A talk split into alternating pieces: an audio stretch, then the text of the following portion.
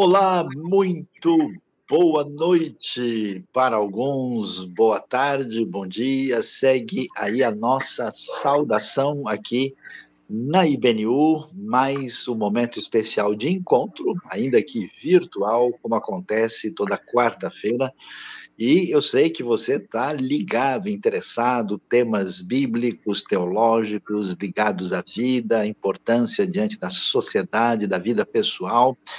E hoje, faça favor de se controlar, sei que você está ansioso, uma coisa que hoje é complicada, a gente sabe das dificuldades emocionais, ansiedade, depressão, muitas lutas que às vezes até no ambiente evangélico muitas pessoas têm dificuldades de lidar com essa questão. Então, seja bem-vindo, não se esqueça, você pode convidar os seus amigos, uh, pode se inscrever no nosso canal. Muita gente está perguntando: olha, eu queria aquela palestra, aquela mensagem, como é que eu faço? não sei onde está. Se inscreva-se, ative o sininho, fique sintonizado aí sempre com a gente. Você receberá todo esse conteúdo gratuito da IBNU, uma comunidade saudável para um mundo melhor. E hoje conosco temos aí aí na coordenação dessa conversa agradável, nossa irmã Suzy Lee, e também participando com a gente dessa conversa, desse debate, dessa troca de ideias, o nosso amigo o pastor Dilean Melo e uma especialista no assunto, psicóloga, membro da IBNU, Flávia Oliveira, que vai conversar com a gente aqui. Então eu vou agora abrir o espaço aí para a Suzy coordenar, para o pessoal, cada um dar a sua palavra inicial e você fique conectado, porque hoje a coisa vai ser simplesmente especial e emocionante e edificante. Boa noite a todos, sejam muito bem-vindos a essa live, né? É, tratando de um tema tão importante, mais uma vez aí falando dessa questão, né, da ansiedade, estresse, que é algo muito, não só atual, mas assim, muito vivido ultimamente é, por, por, acho que todas as idades, né, todas as pessoas têm de alguma forma vivido mais disso. A gente vai falar sobre isso hoje de uma maneira especial. Então, Deus abençoe, seja é, muito abençoado nessa noite. É isso aí, uma boa noite para todos vocês. É muito bom ter vocês aqui conectados com a gente e podemos então conversar sobre esse tema, que é sim um tema que está pegando em todas as idades, em todos os lugares. E com certeza, nesses últimos tempos, com o pessoal mais fechado em casa, com algumas pessoas realmente enfrentando dificuldades com medos, com várias coisas por causa da pandemia e de tantos problemas, é um tema que é extremamente relevante, precisamos conversar sobre isso. E então, você é muito bem-vindo e participe com a gente. Não se esqueça que você pode participar bastante ativamente enviando suas perguntas aí no chat. Então, você pode conversar com a gente dessa forma. Boa noite, Flávia. Bom ter você Boa com a gente. Vou só apresentar a Flávia, né? Antes da. É antes dela falar, dar boa noite, a Flávia, ela, além de ser membro da IBNU, ela tem trabalhado na, nessa área de psicoterapia, mas ela trabalha também em empresas, né? Ela trabalhou muito em RH, hoje ela está em consultoria, né? Ela desenvolve pessoas, eu acho que é muito importante isso, né? É, então, boa noite, Flávia. Você pode dar boa noite, boa noite. aí, pessoal. Boa noite a todos. É, muito agradecida e honrada com o convite e muito feliz de estar aqui conversando com vocês sobre um tema que tem é, é, trazido para a gente uma série de questões que talvez estivessem escondidinhas e que a pandemia trouxe isso à tona para a gente, né? Que é a ansiedade e a questão do estresse. Então, façam suas perguntas, estou, estamos aqui todos para conversar e responder as perguntas de vocês. Então, já que é para fazer pergunta, estou ansiosa demais. é... Então, Fábio, já que a gente vai falar sobre isso, eu, eu queria começar perguntando o que, que é ansiedade, Fábio? Porque às vezes a gente não sabe muito definir. Aliás, eu acho que muita gente não sabe, eu mesma não sabia o que é exatamente essa ansiedade, o que, que você sente quando você fica ansiosa, né? O, o que, que dá, é, causa essa ansiedade. Então, primeiro, o que, que é ansiedade? E aí eu acho que você podia continuar aí falando sobre os níveis, né? Porque a gente tem níveis é, assim, brandos, que a gente nem sente muito, nem sabe muito, até níveis críticos, né? Então, você poderia falar um pouco sobre isso? Sim, claro. Bom, a ansiedade é uma resposta natural que todos nós temos diante de uma situação ou de ameaça, de perigo, de medo, né, que põe a gente num estado de alerta e nos protege dessa situação de medo ou de perigo né? Então, uh, o problema da ansiedade é quando a gente começa a ficar neste estado de alerta 100% do tempo né? Então, uh, em sendo um mecanismo de defesa, uh, ela vai disparar na gente algumas reações fisiológicas, como é, o coração uh, acelerado, muitas vezes sudorese, então as mãos costumam ficar frias diante de um momento de ansiedade, de uma situação em que eu me sinta ameaçado ou com perigo iminente ou até mesmo com medo né? E uh, ela começa a ser ruim quando eu fico nesse estado com o coração acelerado, as mãos frias, é, a mão gelada e a sudorese o tempo inteiro diante de situações naturais da vida, né? E aí a gente começa a ter prejuízo no dia a dia. Né? E falando de níveis, a gente tem vários tipos de ansiedade, né? Eu posso ter o transtorno de ansiedade generalizado, que geralmente se manifesta na infância e é uma preocupação extremada com a sua performance eh, na escola ou até mesmo no trabalho, no caso dos adultos, né?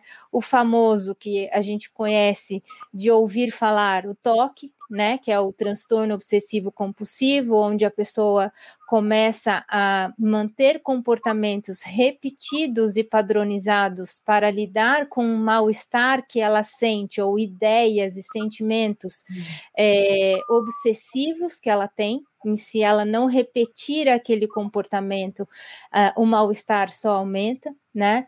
E uh, um outro bastante comum é a questão do pânico, né? O transtorno de pânico, em que a pessoa começa a ter taquicardia, sudorese, as mãos frias, é, mesmo é, repentinamente, ela chega a ter uma sensação de sufocamento ou até morte iminente. Então, é muito comum pessoas relatarem que foram até o pronto-socorro, por exemplo, é, com a sensação de que estavam infartando, o médico examinou e não tinha nem nada a não ser uma reação de ansiedade.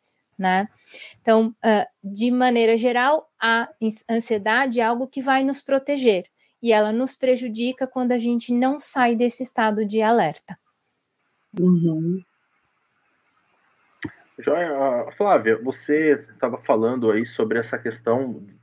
Então, existe aí uma ansiedade que é boa e é positiva, porque nos prepara para algum para termos reações em relação a perigo, e essa que não é boa.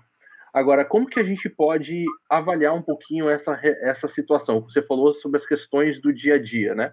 Então, uhum. como que a gente pode colocar uma coisa talvez mais prática sobre isso?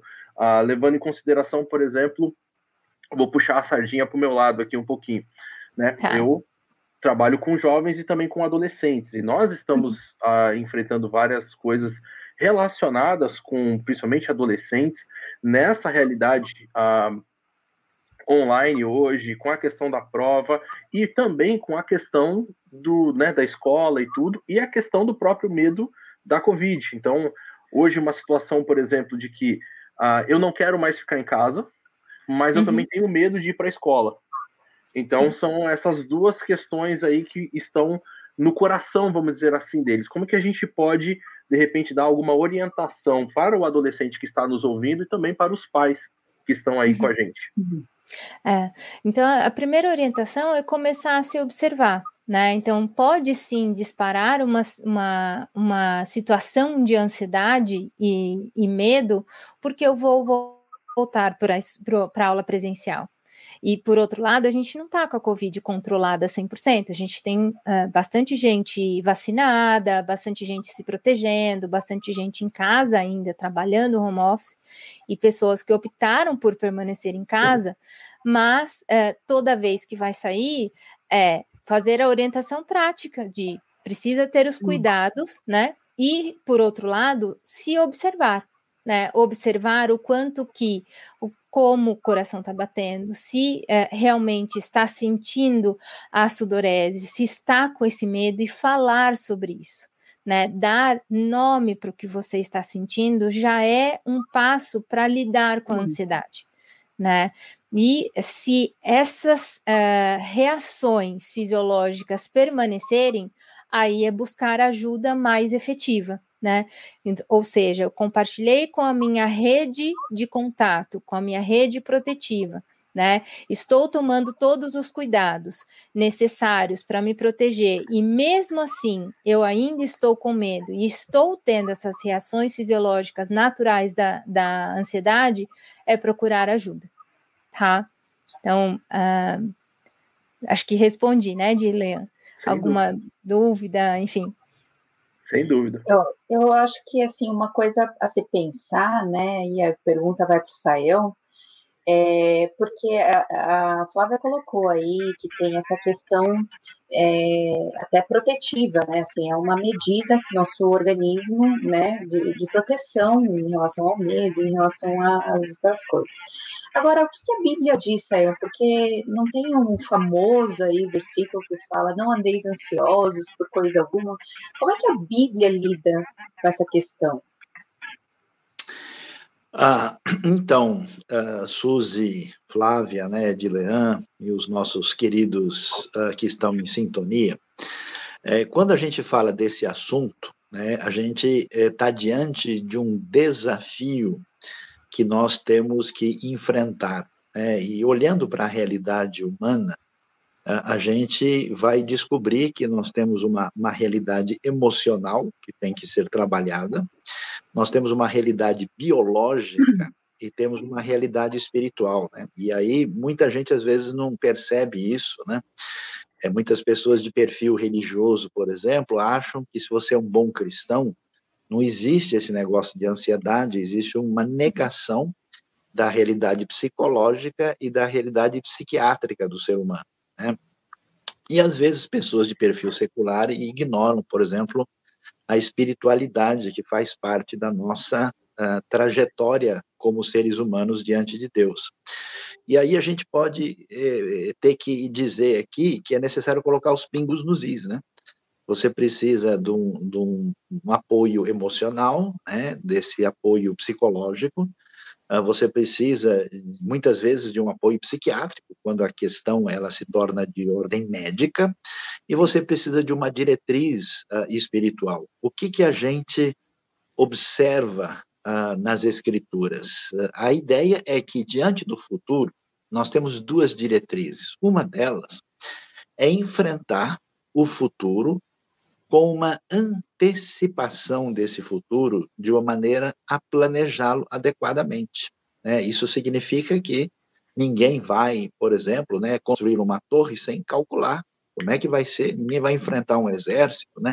Então essa ideia de que, olha, eu não vou me preocupar com nada, deixa a coisa acontecer, Deus vai resolver isso, né? Eu tenho visto gente é, fazendo isso com relação à vacina, né? Não, eu não tenho nada que me preocupar, Deus vai resolver. Então, a coisa, biblicamente falando, não é bem assim, né?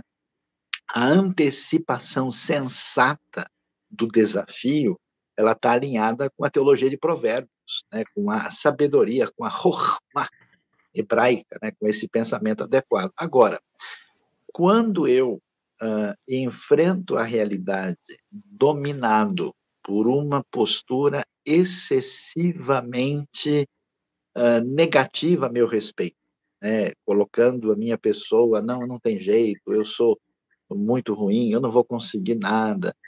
Ou quando eu faço o contrário, né? Eu tenho uma, uma espécie de endeusamento da minha própria pessoa, né? E uma visão equivocada. O meu enfrentamento em relação ao futuro, ele se torna problemático e se transforma numa uh, ansiedade que é filha de um suposto sentimento oculto de onipotência da nossa parte. Daí, se a pessoa não consegue isso, ele se frustra.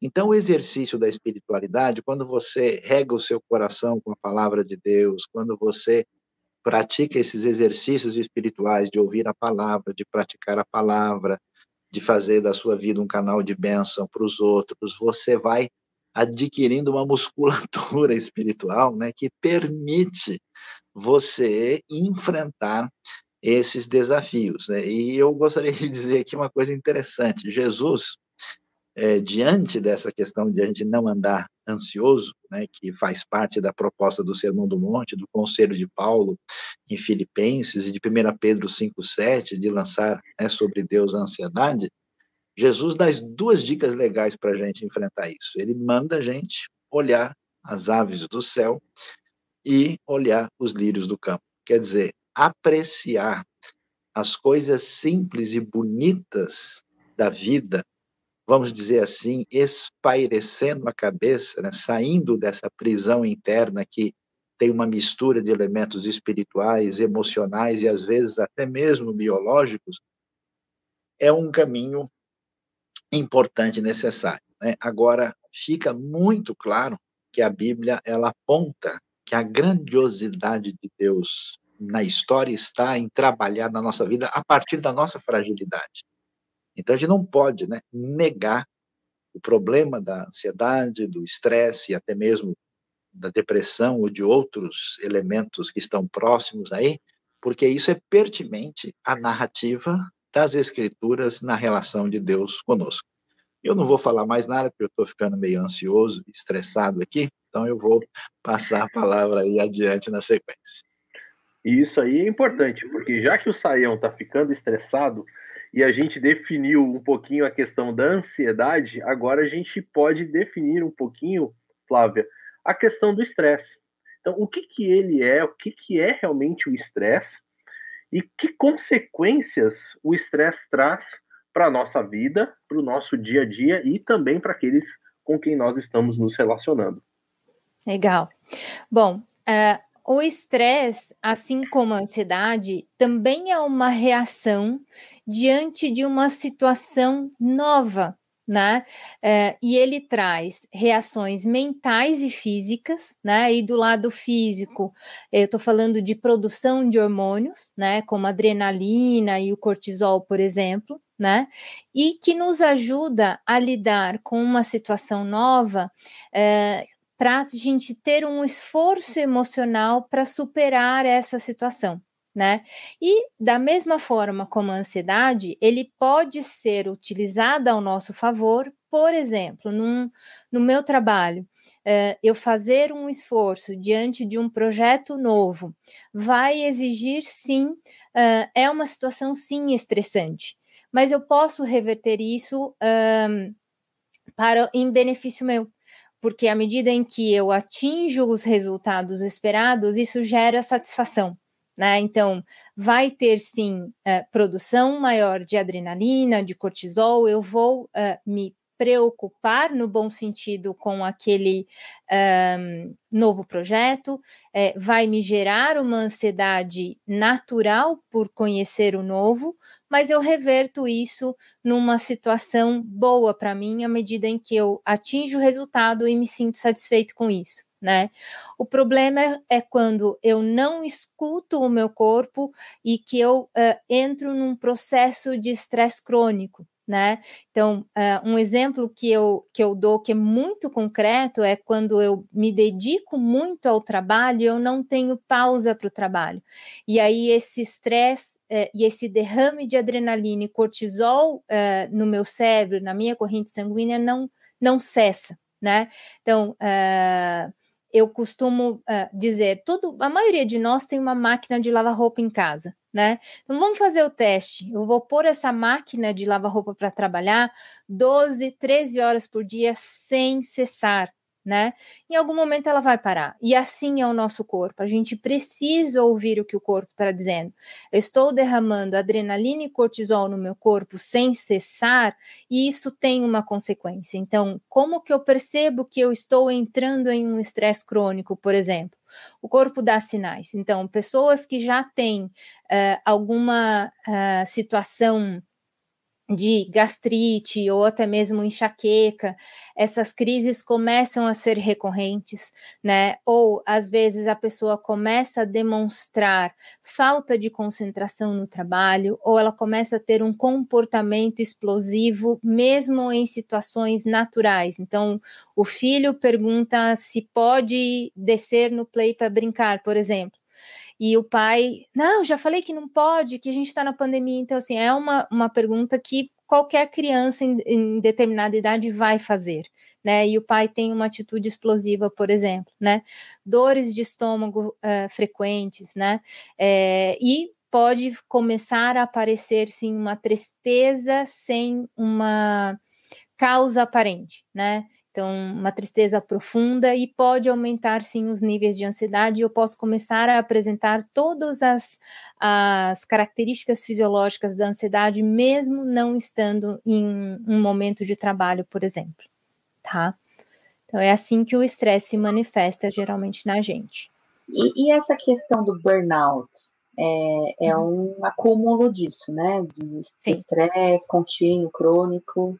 E aí Sim. dá um burnout e, e, a gente tem essa questão somatizada no organismo, né? Exato. E o burnout tem uma característica muito uh, importante, né? Eu tenho sim uma demanda excessiva de trabalho, né? Então ele está relacionado diretamente com a, a, realização da atividade profissional, mas ele também tem uma característica onde a pessoa que entra em burnout é aquele famoso workaholic. Ele não se, não se permite a pausa. Ele é muito autoexigente. Então, a forma de eu lidar com essa demanda não é saudável por isso que a pessoa entra em burnout, né? uhum. né? E uh, lembrando que o burnout é, ele é muito confundido com a depressão, porque a pessoa também se, é, perde um pouco do interesse pelas é, atividades prazerosas que antigamente ela tinha prazer em fazer né? Mas ele está ligado diretamente à atividade profissional, é uma característica super importante, e outra característica importante é essa autoexigência de que eu tenho que entregar, eu tenho que é, performar, eu tenho que dar resultado. Tá? Uhum. Então, essa, é, esse é o diagnóstico diferencial com a depressão, por exemplo.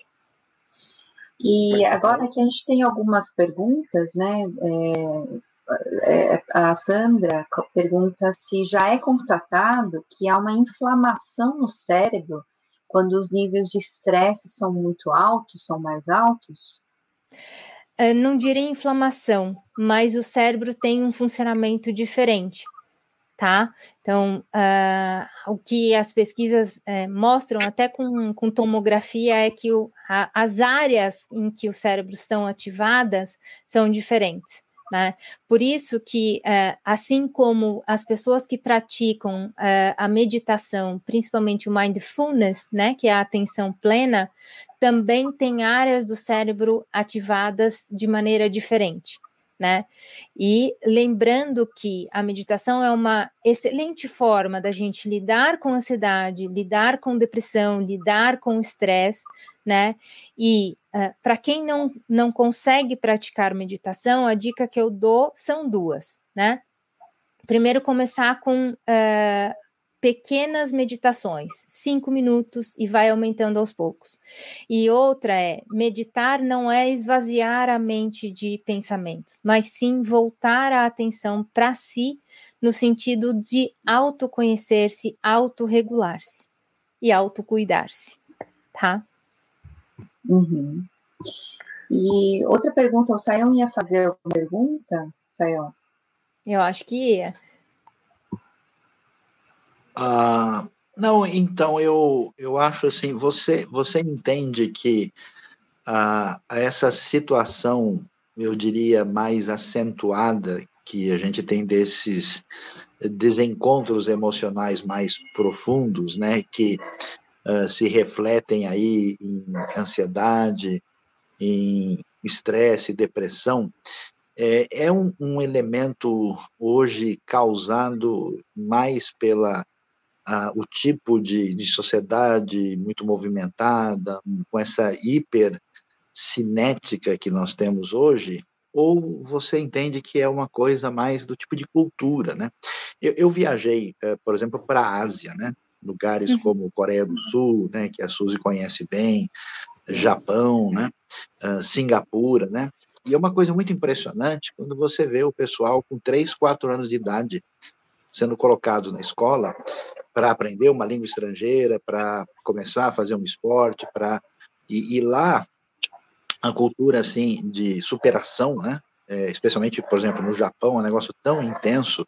Isso se reflete também em grande parte nos Estados Unidos, né, onde você tem uma cultura muito competitiva, uh, na Europa Ocidental, né, e de certa forma, a gente, por exemplo, está em São Paulo, que é um lugar meio também neurótico, assim, né? Sim. Uh, e, e, e, na cidade grande, essa cultura ocidental da produtividade você acha que é, é mais um, elemento desse estresse geral da sociedade, assim que não para? Ou é mais uma coisa cultural da cabeça das pessoas que dizem: oh, eu tenho que fazer, eu tenho que alcançar, eu tenho que chegar lá, eu preciso. Onde é que você vê o ponto de inflamação social aí, né? que se desdobra nessa, nessa, nesse caminho?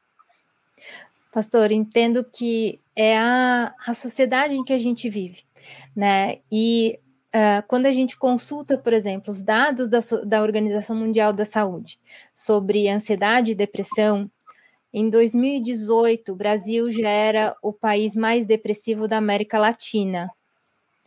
Em 2018, o Brasil já era o país mais ansioso do globo. Então, a pandemia é tá lá no site da Organização Mundial da Saúde. Sério.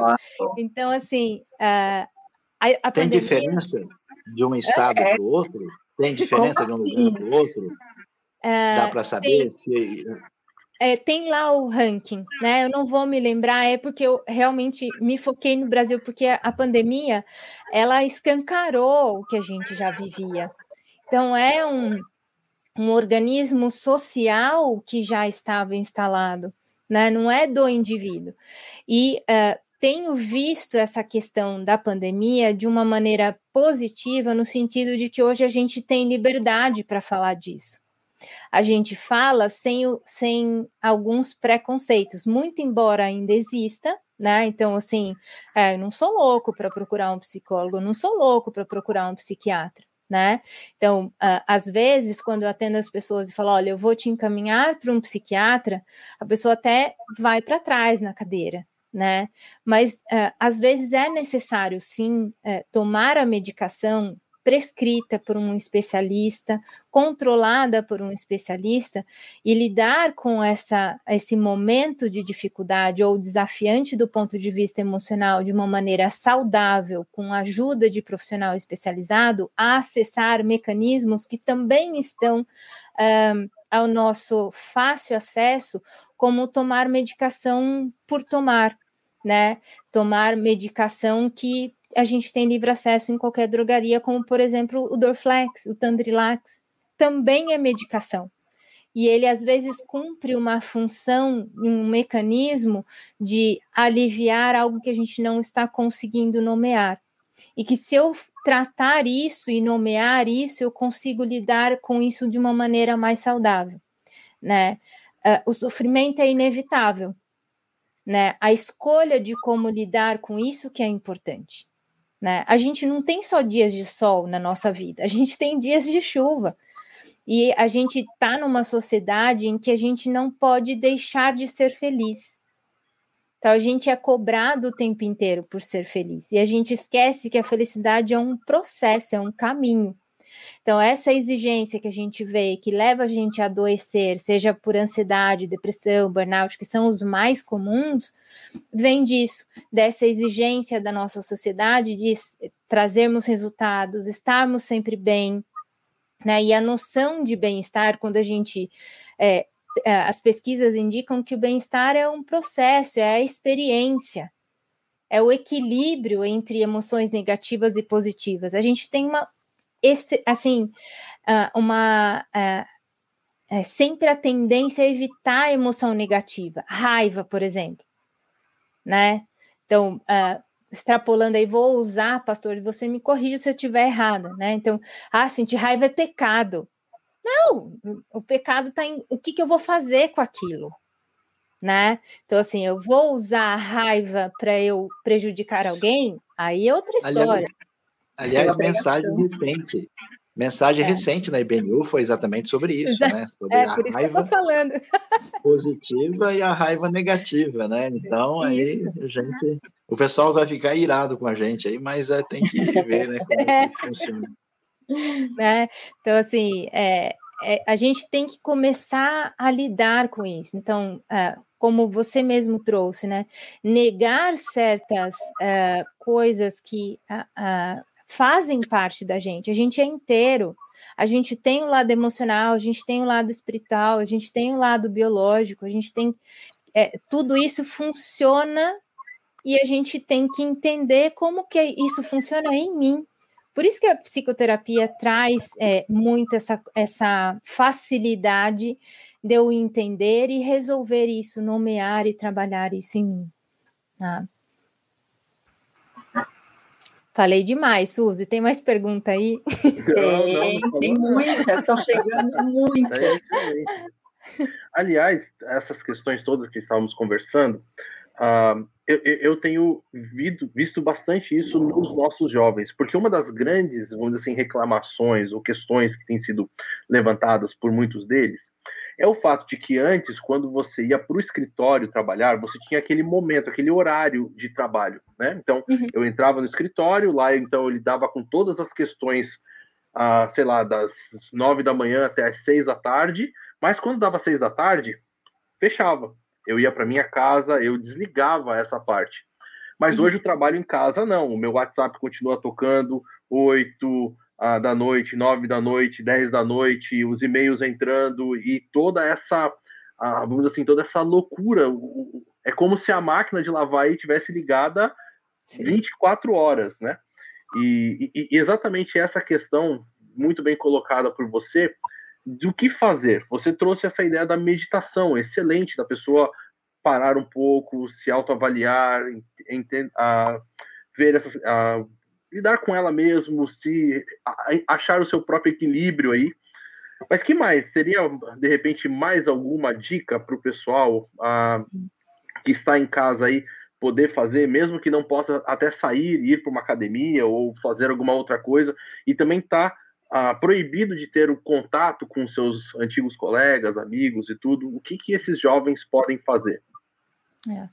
E eu no, no, caso dos jovens, especificamente dos adolescentes, é, revisar com os pais a rotina, né? Porque, é, principalmente na questão das férias, né? O que a gente percebe é que os jovens estão é, 100% ou a maioria do tempo jogando online, né? Então, assim, o jogo, ele, ele é interessante, ele traz uh, alguns pontos de desenvolvimento para essa geração, mas a gente não pode ficar só no jogo. Então, com o adolescente, a gente trabalha o que? O argumento. Então, uh, por que, que não pode jogar o tempo, do o tempo todo? Porque a uhum. tela né, do computador realmente é prejudicial, ela é mais cansativa para a gente. A tela do celular, a luz, ela é prejudicial para a gente. E não é porque é você, adolescente, você, meu filho ele é prejudicial para mim, para você, para o seu coleguinha. Então, vai ter que limitar mesmo, vai ter que revisitar essa rotina e ver quais foram os momentos de pausa que foram perdidos por conta da gente estar é, 100% do tempo em casa e lembrar que é, estar em home office não é 24 horas do dia online. Né? Muito embora o nosso fornecimento de internet seja 24 horas no dia né? E lembrar que a administração do tempo tem a ver com a agenda, com o tempo que vai se esgotar, mas também tem a ver com a energia que eu uso né? Então eu preciso sim recarregar as baterias e para recarregar as baterias eu posso acessar a meditação, eu posso acessar um hobby que eu tenha, né? Tocar um instrumento, por exemplo, tem gente que, que eu acho que é um, um, um dos melhores formas da gente uh, recarregar a bateria, porque uh, aprender um instrumento, além de tudo, te auxilia a ser disciplinado, porque se você não tiver disciplina de estudar, né, é, você não vai conseguir aprender, né, ou qualquer outro tipo de hobby. Né? E uh, no caso de crianças e adolescentes, tem que ter a rotina da família, né? Os pais têm que assumir essa figura de autoridade, não ser autoritário, mas assumir a figura que lhe é de direito, de autoridade de pai e mãe. Eles são a referência, né? E lembrar que não adianta eu falar para o meu filho não ficar jogando até uma, duas, três ou varar à noite e eu ficar no computador, né? Porque a criança e o adolescente ele né, aprende com o meu comportamento de pai e mãe e não com o que eu falo. Tá. Agora, é, o pessoal está perguntando aqui se a ansiedade, por exemplo, pode causar o AVC, o, por exemplo, o estresse pode causar a dispneia, né? Então, o, o que, que, pode causar o que aí? Porque eu, a gente sabe que nada está separado, a gente estava falando sobre isso, né? Nada está separado do outro, né?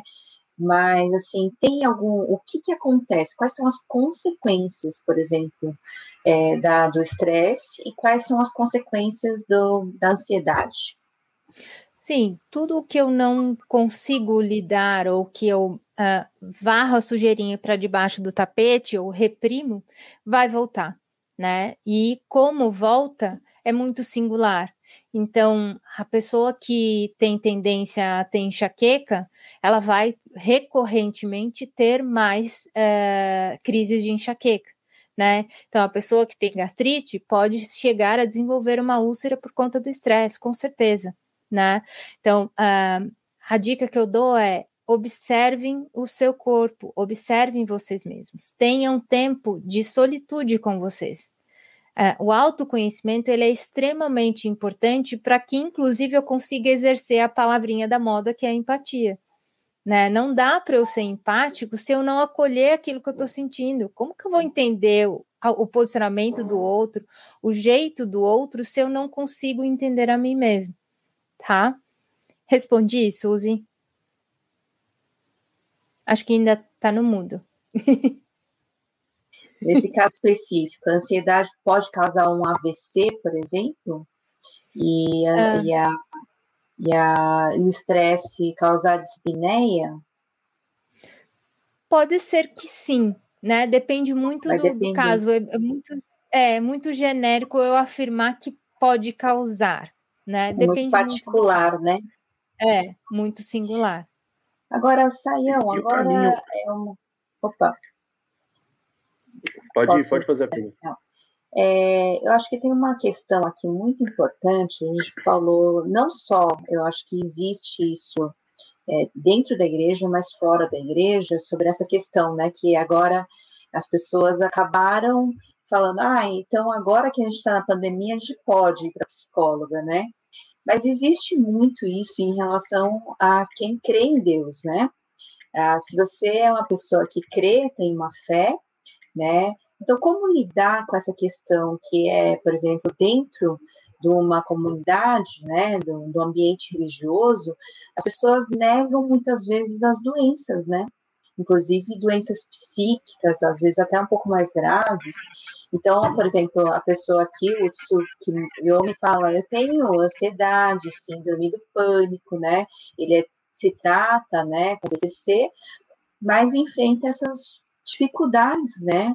Em relação que fala ah, é falta de fé, falta de Bíblia, né? Você não crê o suficiente, né? Como é lidar com isso, Sayão?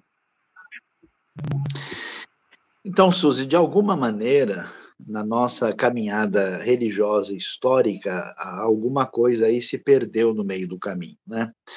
Porque a, a tradição bíblica, ela não trabalha com a ideia de pessoas fortes que construíram uh, uma jornada uh, de caminhada com Deus. Ela trabalha exatamente o oposto, né? Ela trabalha é, como é que em situação limite e de fragilidade uh, houve uma possibilidade de superação através da caminhada da fé. E a Flávia disse um negócio muito interessante, né, que uh, o elemento de felicidade envolve um equilíbrio de emoções positivas e negativas. É curioso como isso é muito alinhado com o que você vê na Bíblia, né? Na Bíblia você tem, por exemplo, uma coisa que a tradição religiosa perdeu muito, a teologia do lamento, né? Quando o indivíduo, por exemplo, nos Salmos, ele abre o seu coração e ele até conversa consigo mesmo, né? Porque te abates, ó minha alma, porque te perturbas dentro de mim. Então você tem uma dinâmica onde está presente o rir e o chorar, né? Você tem até na, na, na, na música hebraica que tem inspiração religiosa, você tem um, um choro profundo, né? Luierri, Luierri, Ana Luierri, Kolchenevakesh, Luierri, né? É um choro do fundo, tomara que tudo que eu desejo venha acontecer, e ao mesmo tempo você tem uma celebração que pula, que dança, que é, então é muito interessante que a coisa tem pimenta e mel, né? Ela é viva, ela é forte, ela é e, e, esse exercício, é, ele também aparece no texto bíblico, quando você vê, por exemplo, a ironia da Bíblia, que o grande homem de fé é Abraão, né? Mas Abraão é que quando Deus diz que vai nascer Isaac, ele mesmo dá risada. Né? E Sara ri mais ainda, né? Então, é curioso como o homem de fé é o homem vacilante. Né? Então, esse elemento uh, foi transformado na construção histórica de uma teologia que desafia a fragilidade e a gente transformou né, os dependentes de Deus em heróis da fé. E a partir daí, eh, você cria essa máscara religiosa muito forte, né, de que eu tenho Deus, então eu não tenho medo, né, eu posso, é, na verdade, vencer tudo, eu apenas declaro e tudo vai dar certo, e tem toda uma, uma espécie de alienação da realidade em função de uma atitude que não tem sintonia nem com a proposta bíblica, né? nem mesmo nem com o ministério de Jesus, né? Uma coisa impressionante. Jesus é levado pelo Espírito para o deserto para ser tentado pelo diabo, né? Curiosíssimo isso. Então, quando a gente vê isso, a gente vê que os ambientes religiosos sem ventilação bíblica, eles correm o risco de ser máquinas de criação de neurose onde as pessoas ficam adoecidas. E eu tenho encontrado, eu lido diariamente com pessoas assim, olha, tô, não estou entendendo isso, não estou entendendo aquilo, porque as pessoas vão criando todo um, um contexto de exigência sobre si mesmo, supostamente baseado num mecanismo de fortaleza de fé que não tem fundamento nas escrituras. Então, o que, que a gente pode dizer? Ah, não faz sentido, né? Vamos lembrar que a história da psicologia moderna ela teve a influência de grandes pensadores que beberam de raízes judaicas e de raízes do ambiente uh, do, do, contexto judaico-cristão. Né? Mesmo uh, desde a psicanálise freudiana, né, até passando é, por Viktor Frankl, né, dentro da área psicanalítica, e mesmo uh, pessoas como o Jung, né, Jung, outros estudiosos, mesmo sem ser judeus, uh, eles tinham um, uma consciência dessa relação com o sagrado. É claro que, em função do contexto, perderam um pouco a conexão, a relação com a experiência de fé, mas tem muito elemento, né? aí eu vou dizer uma frase aqui um pouquinho forte, muito elemento na, na, na tradição da, da, da, da, história da psicologia que é indiretamente chupado da Bíblia. Tem uma base no jeito bíblico de pensar, até a ideia, por exemplo, de terapia sistêmica, né? a questão das interrelações, da, da constelação das relações interpessoais, é muito hebraico isso, né? Então, o pessoal tem que parar com essa bobagem é, de sugerir né, que pessoa é forte é quem não procura ajuda. Né? Pessoa é forte é quem não conversa com outro que tem uma experiência. Né?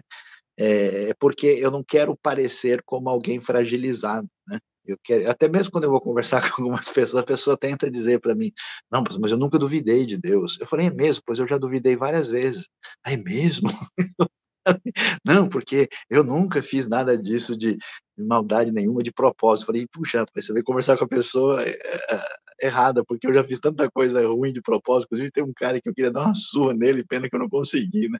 Aí a pessoa leva um susto, né? Porque é muito complicado. Aí, desse jeito, de fato, a gente, em nome de Deus, fica adoecido e não encara a realidade do jeito que você vê na própria narrativa E fica alienado do próprio Deus, né?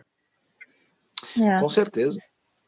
E, pastor, é, tenho recebido, às vezes, até pessoas que é, se professam cristã e, e, cristãs e acabam deixando de é, é congregar por conta de ter é, sido mal interpretado essa questão, né? Então, de ter ouvido do próprio pastor, que é o líder, de que depressão não existe, de que isso é bobagem, que é falta de fé, que é falta de Deus, que é falta de ler a Bíblia.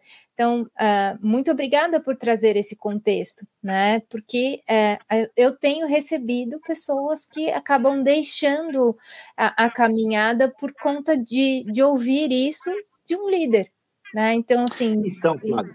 É, é, lamentável, porque é, é, uma mistificação indevida da fé, né? Porque quando você vê, né, inclusive a gente tem até uma mensagem na IBNU sobre a vida de Elias, né?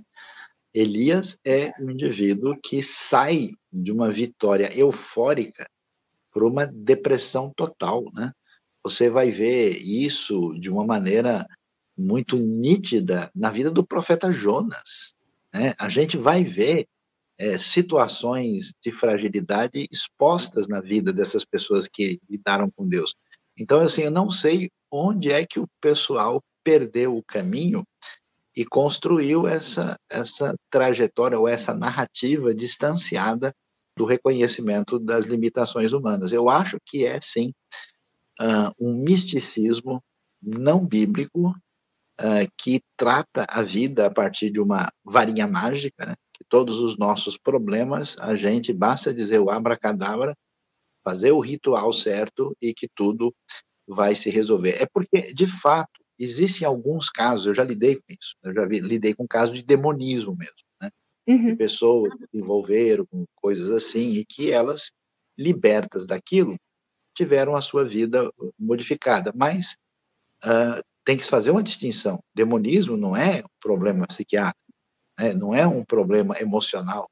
E aí, porque uma pessoa viu um caso desses, ela imagina agora que todo o cenário da vida se define a partir dessa perspectiva limitada.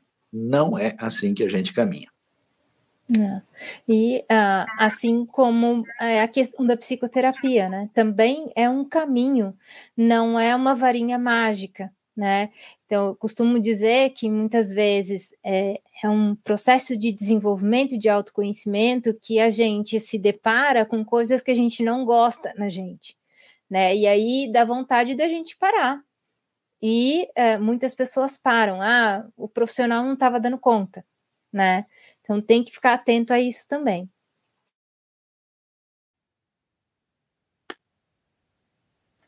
Bom, nós temos algumas outras perguntas aqui e já falamos um pouco sobre questões de consequência da ansiedade e do estresse, mas tem pergunta aqui que leva, vamos dizer assim, até aquela questão mais extrema, né? Que é a relação tanto da depressão como do suicídio. E como que é, Flávia, essa relação aí? Quais são as, os pontos principais, inclusive, de observação de uma pessoa que está caminhando para um, um, lado tão obscuro desse, né, de chegar até mesmo a tirar a sua vida. Yeah. Importante ressaltar que o suicídio ou a tentativa de não é, é chamar atenção, mas é o desejo de se livrar de uma dor que a pessoa não consegue explicar e que ninguém está vendo, né? E falando de depressão, é, um, um dos sinais que a pessoa está se recuperando é justamente aonde vem o julgamento das pessoas. Então, a depressão, a pessoa muitas vezes fica prostrada, né? Dorme incessantemente, né? Já vi casos de pessoas que dormem 24 horas. Tamanha é a dor, né, que a pessoa sente e que ela não consegue explicar. E ela perde o interesse por uh, uh, atividades que davam prazer, então já não, não pratica hobby, não tem contato com família. E aí, uma das uh, dos indicativos que a pessoa está se recuperando da depressão é justamente a retomada dessas atividades prazerosas. E aí muitas pessoas veem o quê? Ah, o fulano tá, tá ótimo, só não tá bom para trabalhar, porque eu vi ele lá fazendo tal coisa, né? Então, uh, no caso de uma pessoa de processo de depressão, uh, a última coisa que a pessoa precisa é de alguma coisa do tipo, você tem que fazer isso né? Ela precisa de uma escuta ativa e empática, ou seja, sem julgamentos, né? E no caso do suicídio, o que a gente tem que observar é falas do tipo: ah, eu sou um peso para minha família, eu sou um peso para o meu marido, eu sou um peso para os meus pais. Esse tipo de fala denota, né, uh, uma dor que a pessoa não está conseguindo lidar, né? Então, muito atento. E falar sobre essa dor não quer dizer que a pessoa realmente vai efetivar o suicídio, né? Também fique atento a essa. A, geralmente, essas pessoas deveriam né, estar num processo de tratamento e tomando medicação, então olhar se a dosagem está correta, né? Se ela não está tomando uma dosagem dupla, como uma forma de é, aliviar a dor que ela sente, né? Então vão ter dias bons e dias ruins, e é, observar muito essa linguagem não corporal, né? Então gestos, falas, expressões, né? e estar sempre disposto a ouvir, a acolher essa dor que muitas vezes a pessoa não consegue explicar de onde vem, tá?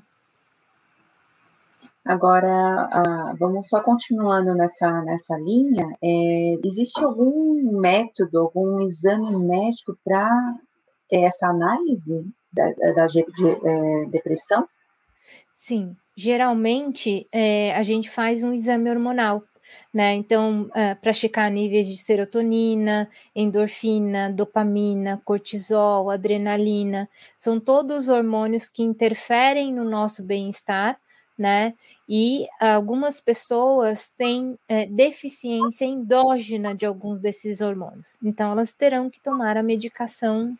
Uh, Inclusive vitamina D, né? Vitamina Sim. D, a falta de vitamina D causa essa sensação da depressão, né? Eu conheço Sim. gente que ficou um bom tempo assim, achando que estava depressiva até não dá mais. Foi fazer exame era falta assim excessiva mesmo de vitamina D.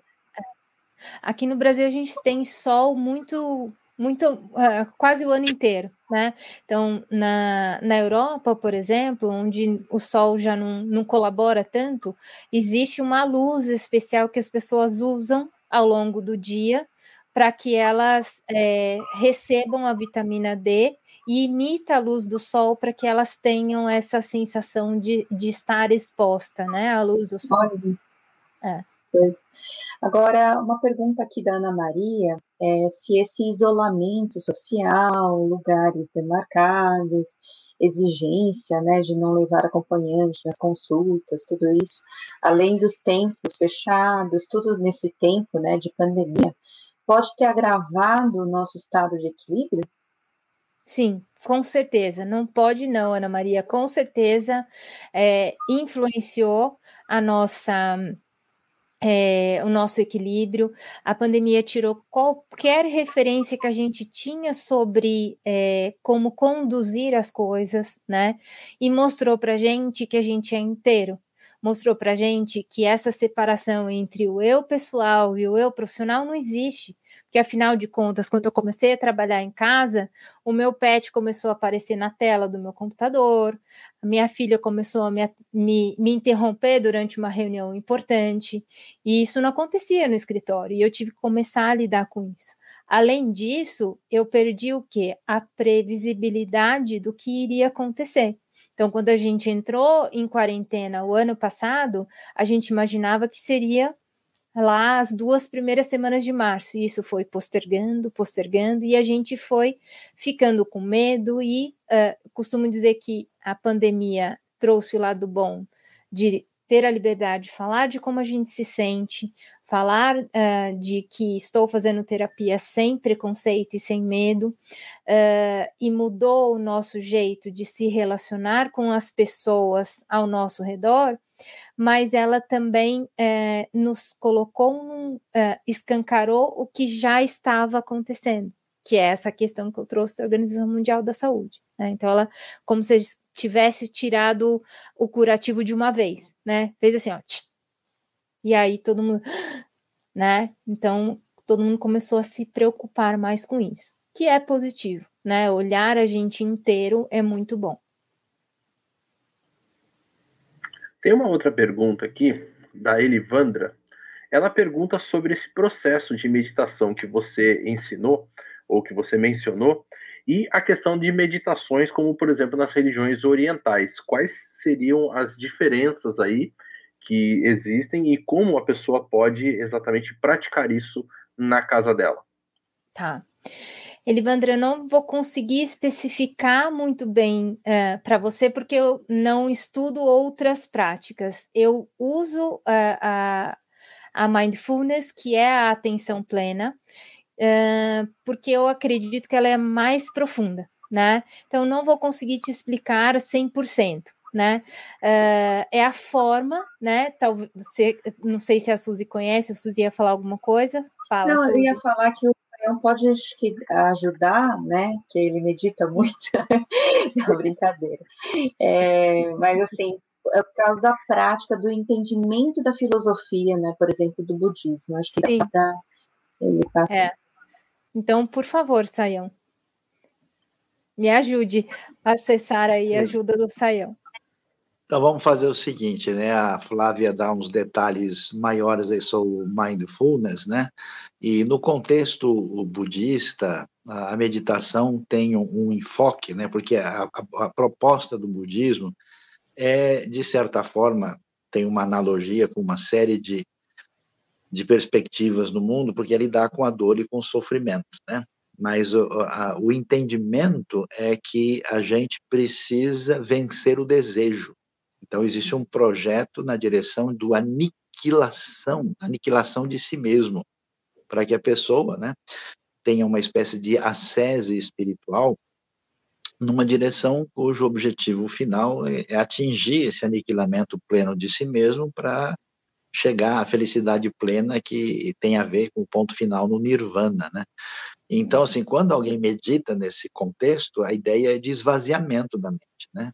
É exatamente tentar é, ir numa direção que eu acho bastante diferente, né, do mindfulness, que você Sim. pode aí dar os detalhes, mas a meditação com esse perfil religioso, de inspiração ali é, budista, é, tem um, um caminho distinto. Obrigada, Sayão. Então, assim, o mindfulness é a atenção plena, né? Quando a gente traduz para o português. E a ideia é voltar para o momento presente. E eu, particularmente, gosto muito do mindfulness porque a gente vive num modo automático de vida, né? Então, quantas vezes a gente chega na garagem para pegar o carro e fala: esqueci a chave do carro no chaveiro quantas vezes? Isso é um modo automático que está agindo na minha cabeça. E se eu uh, começo a praticar a meditação, a atenção plena, e começo a conhecer como eu funciono uh, no momento presente, eu estou muito mais voltado ao agora.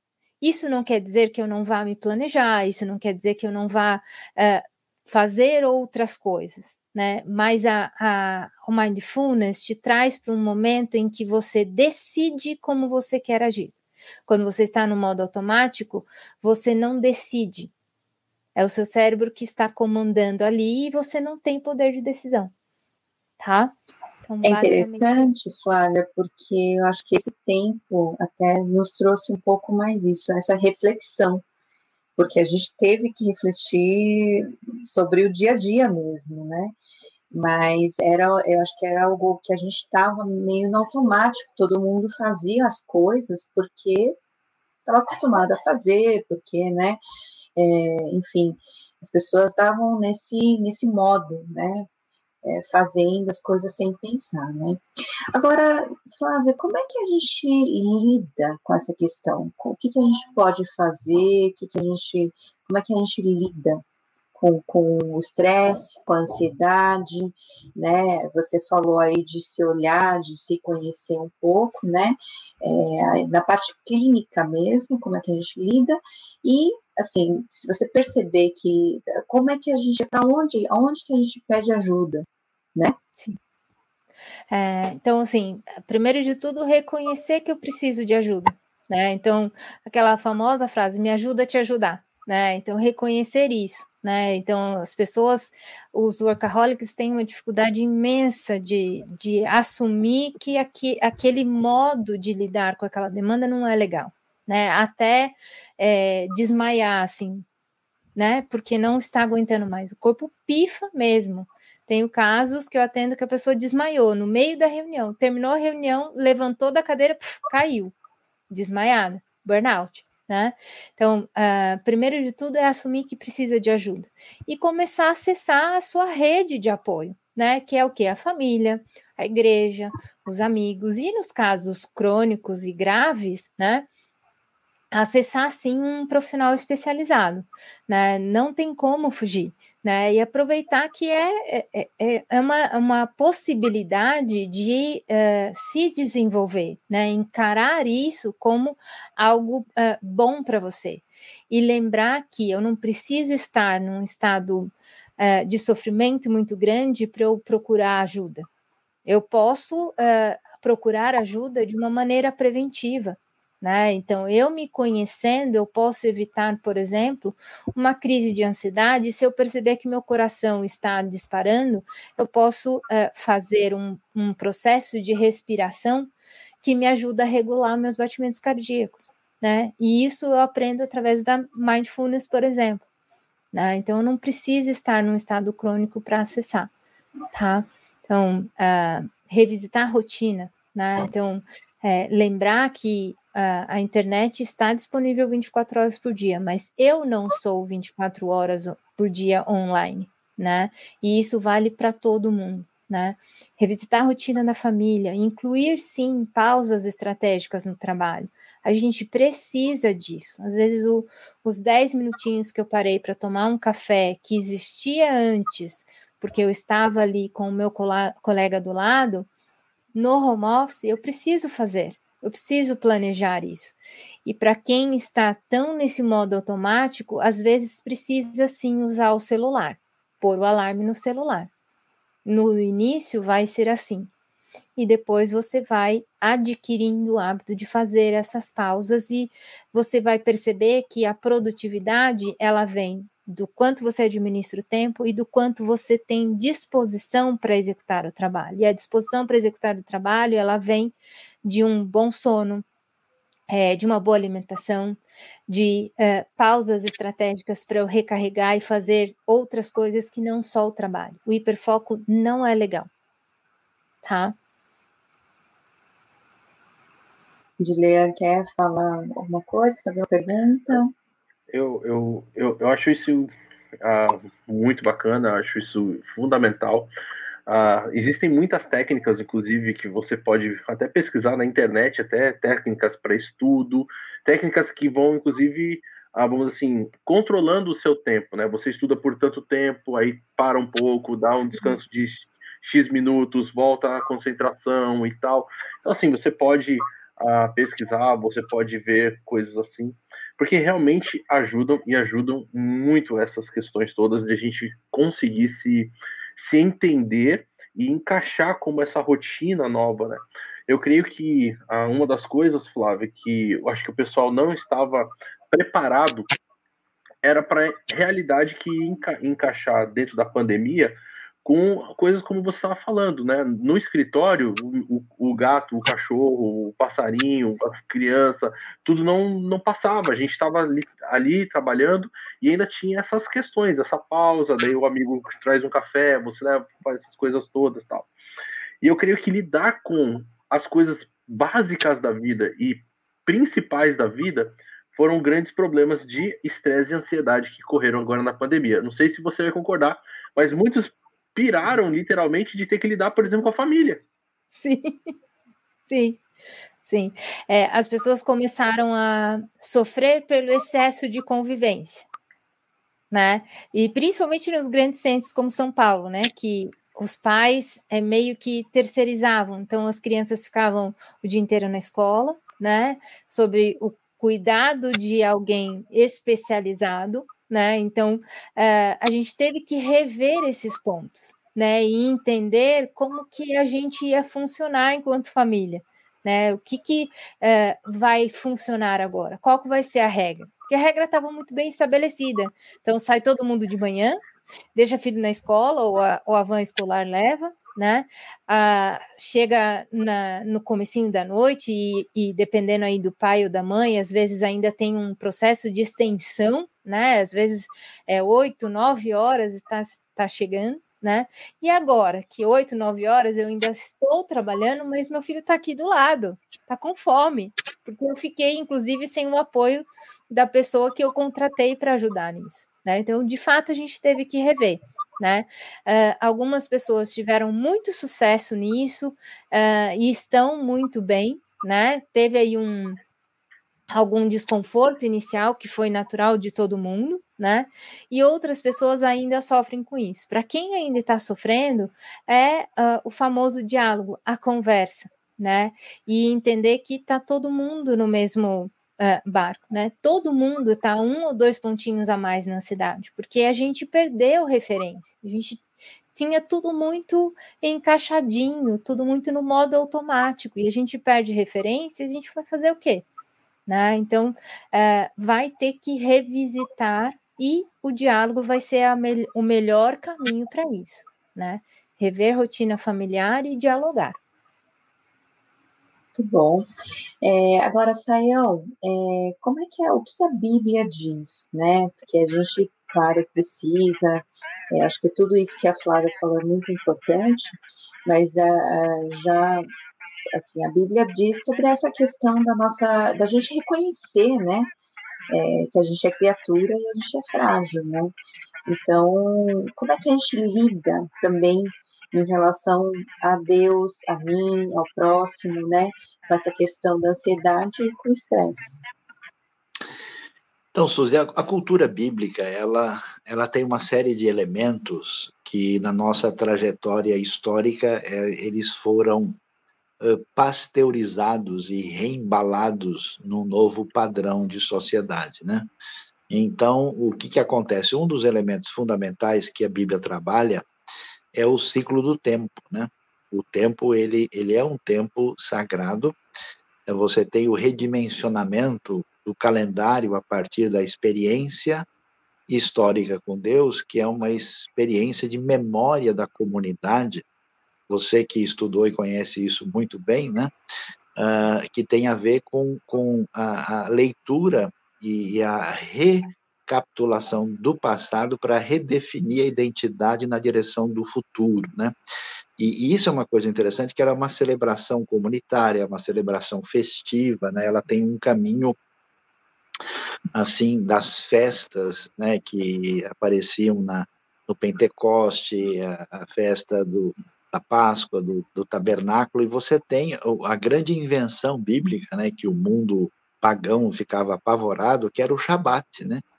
que era o ciclo uh, de sete dias, quando a gente tinha que celebrar a Deus porque Ele estava cuidando do universo. E, e aí você tem uma dinâmica né, de uma cultura profundamente relacional.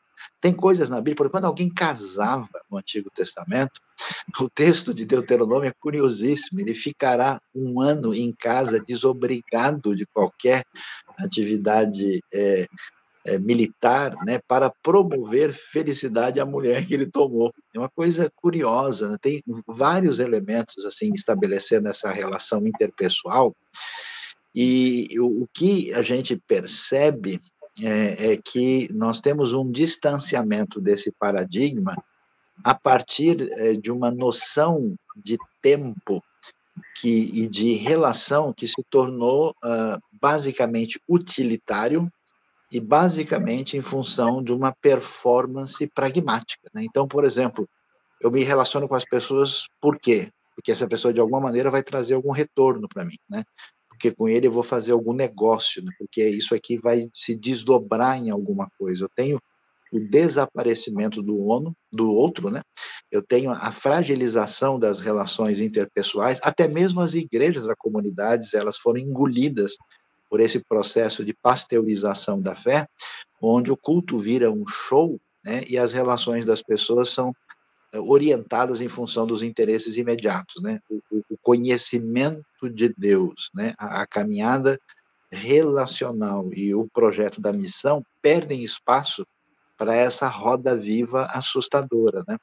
Então você tem uma espiritualidade adoentada, uma espiritualidade, vamos dizer, muito energética, muito, eu diria, vamos dizer, acentuada, frenética e cinética, é, de cinética elevada, mas não favorável, né? E aí eu diria que, em função disso, você de fato tem uma dificuldade de usufruir de um de um descanso interno. Acho que uma coisa muito legal que a tradição bíblica é, trouxe para o judaísmo, né, e que é da tradição judaico-cristã, que é proibido não se alegrar no Shabat. Né? É proibido não festejar diante de Deus. Né? Por isso que esse negócio de religião ficou tão neurótico que, por exemplo, você pensa numa pessoa consagrada, ela tem que ser o quê? Sisuda, séria, com cara de quem está chupando limão, né? afastado dos outros, diferenciado das outras pessoas, pertencente a uma classe sacerdotal única, né? E é tudo isso uma grande loucura, né? Porque no pensamento bíblico você vê é, o Senhor se rirá e zombará deles. Você vê a Bíblia com alto nível de humor, você vê Jesus uh, no, no, no, aspecto interpessoal e relacional acentuado com os discípulos, é, é uma outra questão. Então, de fato, eu acho que a gente precisa voltar lá atrás, as raízes, né? Eu vejo pessoas adoecidas assim porque eles têm que cumprir agendas religiosas e não desfrutar da fé, e não beber da fonte, e não crescer internamente. Eles vivem com medo de si mesmos e se entregam a comportamentos nervosos, especialmente de gente que manipula a fé por interesses problemáticos. E a coisa de fato precisa ter uma reorientação né, nesse caminho de espiritualidade, um conhecimento de Deus a partir da Escritura e um, um universo de relações interpessoais promissoras. A gente precisa retomar uma caminhada nessa direção. E acho que a coisa mais forte é isso, eu vou dizer o seguinte, é ouvir e falar. Né? Ouvir o quê? É, é, aprenda a, a, ler a Bíblia devagar, né? igual você uh, chupa uma bala de hortelã. Né? Tem que ser devagarzinho, vai comendo, né? vai tentando aprofundar, mas por que isso? E vai devagar, que isso tem um Não poder... pode ser como a gente come a doce de leite? Isso, é, pingo de leite avaré, né? Então, isso aí, isso aí é dos tempos do profeta Elias, né? Então, tem que ser um negócio, né? Ou Hagendaz, né? Ou Ferreiro Rocher, né? Então, o Salmo do Ferreiro Rocher. Você vai devagar. Ninguém pega um Ferreiro Rocher e sai mastigando, a não ser que seja um troglodita de Cristo, aí não dá, né? Uh, aí a gente precisa isso. E também, a coisa melhor que tem é conversar de boa com quem pode contribuir com conversas promissoras, né? Falar de elementos realmente de valores, de coisas profundas, essenciais, e isso é extremamente valioso. Eu acho que esse, esse lance né, de ouvir e falar é profundamente terapêutico e promissor. Com certeza. Hoje a gente não, não sabe mais nem ouvir, nem falar, né? Nem ter uma, um relacionamento real né, com as pessoas. Gilean, tem uma palavra final, agora a gente está bem avançada no horário, né? uma palavrinha final, depois a Flávia. É, a Suzy, isso tudo é muito, é muito importante, porque no final ainda as pessoas não aprendem a se relacionar, mas acham que aquilo que estão fazendo é comunhão, e aí começa a criar todo um padrão daquilo que realmente é, e às vezes está totalmente contrário àquilo que é a estrutura, porque aí acha que falar é sentar com o pessoal para falar sobre sobre o Corinthians, né? Isso aí não é coisa para falar, isso aí é devia ser excluído da boca de qualquer um, né? é complicado, hein? Brincadeiras, né? Mas a, a gente realmente precisa reaprender essa questão do sentar juntos, de conversar, de abrir o coração, de falar. Uh, eu vejo até que algumas pessoas, às vezes, eu, eu, já, pelo menos, tive essa experiência de conversar com algumas pessoas, que elas acham que elas não podem ter esse tempo e, e, e o cuidado particular e pessoal, porque isso não está no mandamento, porque o mandamento é amar a Deus e amar o próximo. Então eu tenho que vou, eu vou fazendo tudo e achando que eu estou vivendo uma religiosidade, fazendo um monte de coisa, porque eu não posso parar para cuidar de mim, porque o mandamento não fala sobre mim, fala sobre amar a Deus e o próximo. E, e, e, é, e é o pessoal que está totalmente desorientado da coisa, de como funciona e da onde observar e seguir com a sua vida, para inclusive poder ser realmente bênção para as outras pessoas, demonstrando o profundo amor que tem a Deus. Ah, eu creio que ah, talvez a, a, lição ou aquilo que eu, a gente pode levar dessa, dessa live é não se feche em você mesmo, né? Então, procure realmente ajuda. E nós estamos aqui prontos e queremos poder ajudar vocês. Vocês podem entrar em contato. Nós temos um grupo de aconselhamento da IBNU, onde você deve nos procurar, porque nós iremos, pelo menos, ser esse grande apoio para você, de te ouvir, de conversar com você e, de repente, te encaminhar para você poder ter um atendimento mais especializado e direcionado. Flávia. É, eu vou usar a palavrinha da moda, mas vou colocar aí dentro do que o Dilean falou, né? É, aproveitem a oportunidade que a gente está tendo com a pandemia, né? De revisitar a forma da gente se relacionar, né? E a gente tem ouvido falar muito de empatia, né? E lembrar que empatia é um processo é, de ir e vir, né? Então eu começo com a autoempatia, eu escuto primeiro a mim, né? Assim como amar ao próximo como a ti mesmo. Então, assim, essa questão do amar ao próximo envolve o ti mesmo. E o que, que é esse ti mesmo? Eu preciso ouvir isso. Né? E uh, a empatia envolve eu entender o ponto de vista do outro, não para eu respondê-lo ou julgá-lo, mas simplesmente para respeitá-lo. E uh, às vezes ouvir o que o outro tem a dizer é só o que ele precisa, ele não precisa ouvir é, de nenhum direcionamento no sentido faça isso ou faça aquilo uh, num primeiro momento, acolher uma pessoa que pode estar em sofrimento, que pode ser o meu filho, pode ser o meu irmão, pode ser o meu pai, pode ser o meu esposo, pode ser a minha esposa, é simplesmente ouvir. Então, a empatia envolve muito ouvir e não julgar. Né? A empatia é o meio do caminho entre o egoísmo e o altruísmo. Lembrem-se sempre disso. Né? Então, agora sim me sinto livre de usar a palavra da moda entendendo que trouxe para vocês o que é a empatia e a gente parar de falar, ah, tem que ser empático, tem que ser, mas o que, que é ser empático? Né? Então, olhar você e olhar o outro com respeito e sem julgamento. E uh, agradecer a oportunidade de estar aqui com pessoas tão uh, conhecedoras da palavra e tão. Uh, bom, eu não preciso nem falar, né? Me senti super honrada. Muito obrigada e muito obrigada para as pessoas que fizeram perguntas e estou muito agradecida. Obrigada mesmo. Muita, muita gente falando aqui que ajudou muito, o pessoal tem procurado acompanhamento psicológico é, pessoas estão falando assim que como as, as mensagens né, da IBNU têm ajudado muito e que essa live também ajudou muito, né? Entender é, melhor essas questões e principalmente no período da pandemia. Então agradecemos a todos que acompanharam, se inscreva no nosso canal né? E estamos aí, estamos né, dispostos, disponíveis aí para ajudá-los. Saiu, última palavra.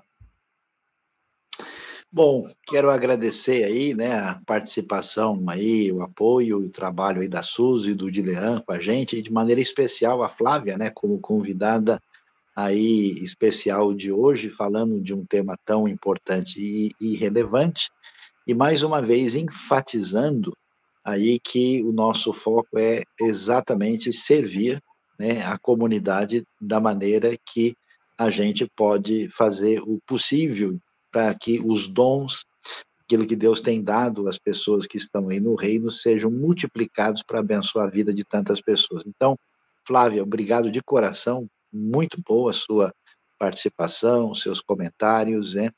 E a gente agradece você que está com a gente, né? E não se esqueça aí, né? Dê o seu joinha, o seu like. É, é, essas reflexões podem ajudar pessoas que estão numa situação de necessidade, então, né, você pode indicar, multiplicar se você entende que esse conteúdo de alguma maneira foi abençoador e promissor para a sua vida. Então, muito obrigado a todos, que Deus nos abençoe, tenham todos aí uma boa noite e estejam ligados aí na IBNU. Amanhã tem uma aula especial né, sobre eclesiologia do mundo digital, no sábado também temos uma aula especial sobre a geração do futuro e domingo a nossa celebração. Deus abençoe a todos. Muito boa noite.